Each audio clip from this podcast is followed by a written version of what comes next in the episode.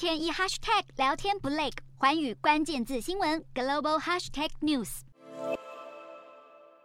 美国正承受着新冠与猴痘疫情的双重夹击。才刚在美东时间七月二十七日解除隔离、重返工作岗位的美国总统拜登，在三十日进行筛检时，结果再次呈现阳性。白宫医师表示，即将年满八十岁的拜登，目前虽然没有出现任何症状，不打算重新治疗，但已被要求重新进行隔离。白宫医师指出，许多和拜登一样接受过抗病毒药物 Paxlovid 治疗的患者，都曾出现病毒反弹感染的情况。根据病毒定序结果，拜登感染的很可能是新冠 Omicron 亚型变异株 BA.5 这一类的变种病毒，持续肆虐全美国，导致全国住院人数创下两个月以来新高。为了应对病例数攀升，美国 FDA 在二十九日宣布，辉瑞与莫德纳两大疫苗厂预计在今年九月份推出改良版疫苗，能更有效提升接种者对 Omicron 变种病毒的保护力。另外，先前有部分美国官员和专家呼吁政府今年夏季为所有五十岁以下成年人接种。用第二剂疫苗加强剂，也就是第四剂疫苗。但是根据 FDA 的声明，华府可能不会遵循这项建议。而在新冠疫情迅速回升的同时，猴痘也正以更强的力道扩散全美。根据美国 CDC 统计，截至当地时间二十九日，光纽约一个州的累计猴痘病例数就高达一千三百四十五例，占了全美四分之一。第二多的是加州的七百九十九例。对此，纽约州以及加州的旧金山市政府相继宣布进入紧急状态。纽约州长侯可表示，州政府已经加购十一万剂猴痘疫苗，并呼吁前线医护人员尽快接种，同时也将扩大全州的疫苗施打范围。